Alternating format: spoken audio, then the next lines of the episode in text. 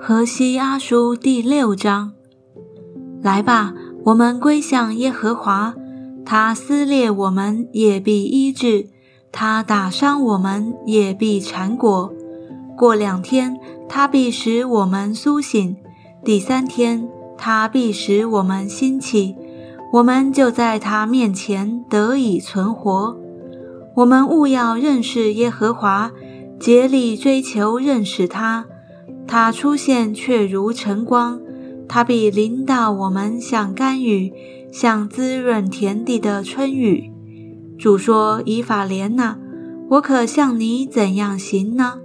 犹大啊，我可向你怎样做呢？因为你们的良善如同早晨的云雾，又如速散的甘露，因此我借先知砍伐他们，以我口中的话杀戮他们。”我施行的审判如光发出。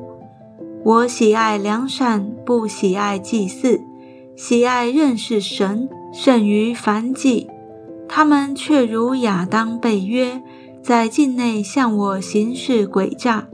激烈是作孽之人的城，被血沾染，强盗成群。怎样埋伏杀人，祭司结党。也照样在事件的路上杀戮，行了邪恶。在以色列家，我见了可憎的事；在以法莲那里有淫行，以色列被玷污。犹大啊，我使被掳之民归回的时候，必有为你所命定的收场。